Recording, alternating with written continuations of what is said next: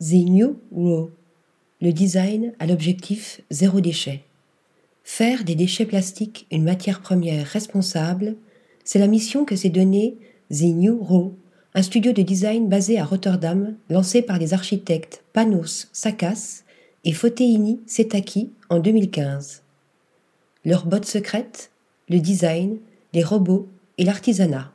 Le duo a créé sa propre technique de production numérique qui s'apparente à l'impression 3D.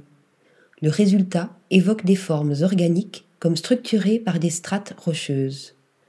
Pour leur dernière création en date, Hermes Chair, auréolée par un Design Award l'année dernière, les deux créatifs ont poussé le curseur encore plus loin en réutilisant leurs propres déchets issus d'erreurs d'impression ou de vieux prototypes. Un projet on ne peut plus durable et garanti sans déchets. Article rédigé par Lisa Agostini.